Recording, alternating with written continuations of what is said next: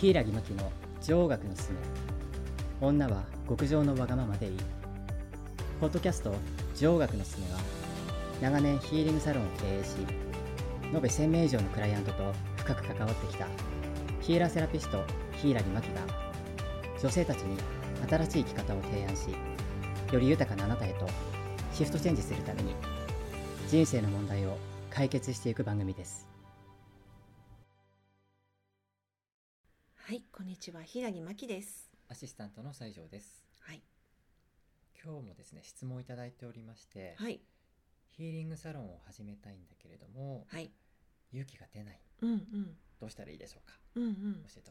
ほしいということですはい。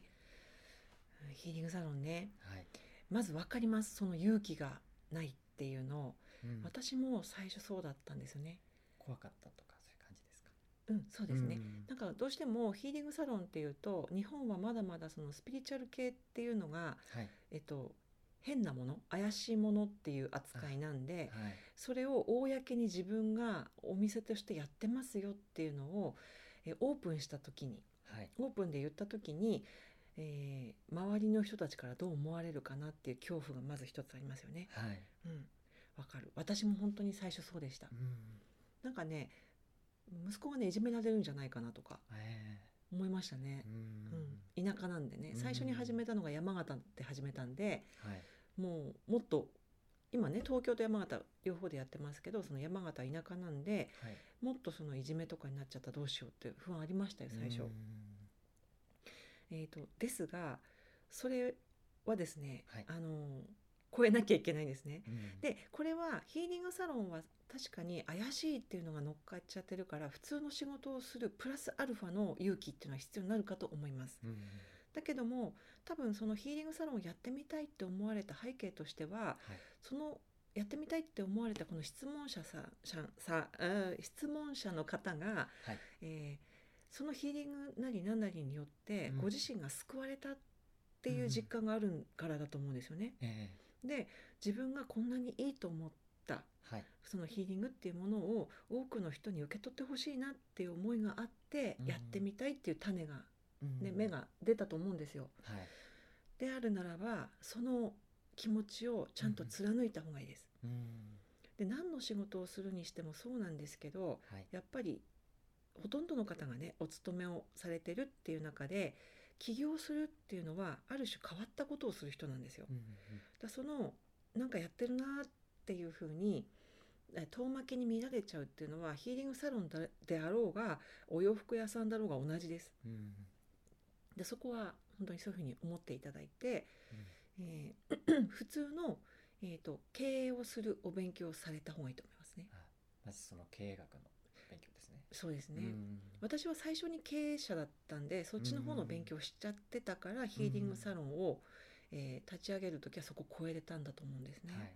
だからもし、えー、と勇気がないとするならばうんそれはもう なんて言うんでしょう内側の問題っていうのはヒーリングなどで解決されていると思うのではいあともう一歩踏み出せないとするとそれは情報不足だと思います、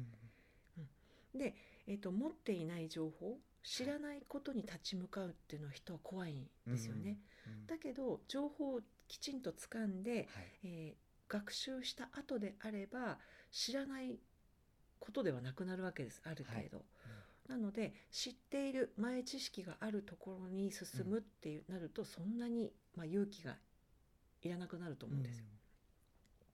だからまず普通に、えー経営者としての、うんまあ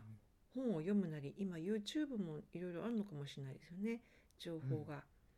そういうところで、えー、と経営者の人たちのマインドはいノウハウっていうのをちょっと入れて、うんえーそれを自分のヒーリングサロンに応用するはいっ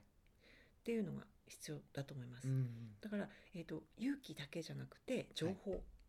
うんうんそれが多分もしかしたら足りてないのかもしれないですね、うんうんじゃあこう情報拾いに行って広げてみるというかそうですね、ううんんだ知らないとこに向かうのは私も怖いですよやっぱり、うんでこう見えてめちゃくちゃ調べるんですね、はいリサーチもそうですし、えー、と何を求められているんだろうとか自分は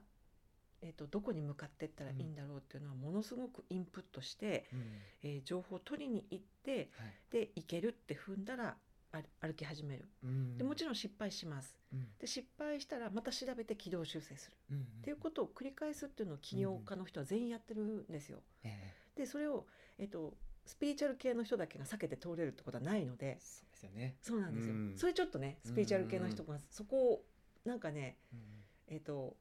どっか内面とさえ向き合ってたらいけんじゃないかって思いがちなんですけど、うんそうではなくてうやっぱりきちんと情報を取ってはいインプットする、んうんでそれを自分の中で情報として落とし込んで、はいえー怖いって思ってるものを軽減してうんうん進むっていうのはね、う両方されていくと、うんもうすごい売れっ子ヒーラーさんになれると思いますよんう。んうんトライアンドエラーですね。そうですね、うんもうそれはねどこの分野でもね逃げられないと思います。う んはいはいということでまずえっ、とね、えーお勉強 情報を取っていただいて情報を取ってうんうん何を怖いって思ってるのかは調べてその恐怖を、まあ、潰していくっていう潰こしとてでくすださねい。。はい。うんはい、こんな感じでお答えになったでしょう か。はい、ぜひ仲間が欲しいので頑張ってください。はい。頑張ってくださ。はいい、ありがとうございます。ありがとうございました。